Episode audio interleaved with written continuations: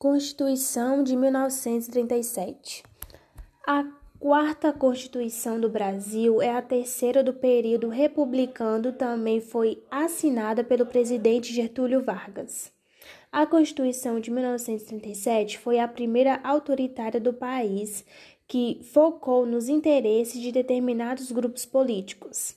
Após o Congresso, Vargas apresentou a Carta de 1937, documento de cunho centralizador demonstrando o autoritarismo da figura do presidente da República. O presidente seria eleito por meio de eleições indiretas com mandato de seis anos.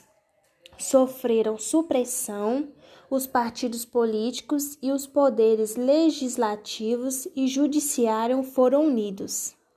Dessa maneira, foi estabelecido a prisão e o exílio de opositores do governo.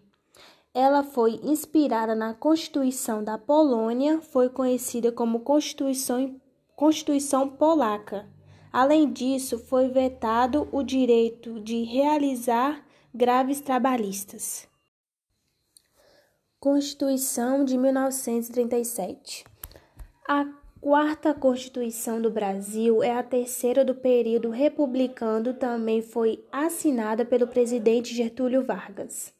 A Constituição de 1937 foi a primeira autoritária do país que focou nos interesses de determinados grupos políticos.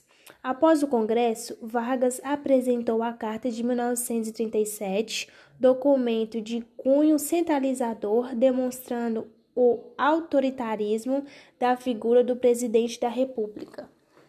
O presidente seria eleito por meio de eleições indiretas com mandato de seis anos. Sofreram supressão os partidos políticos e os poderes legislativos e judiciário foram unidos. Dessa maneira, foi estabelecido a prisão e o exílio de opositores do governo. Ela foi inspirada na Constituição da Polônia, foi conhecida como Constituição, Constituição Polaca. Além disso, foi vetado o direito de realizar graves trabalhistas.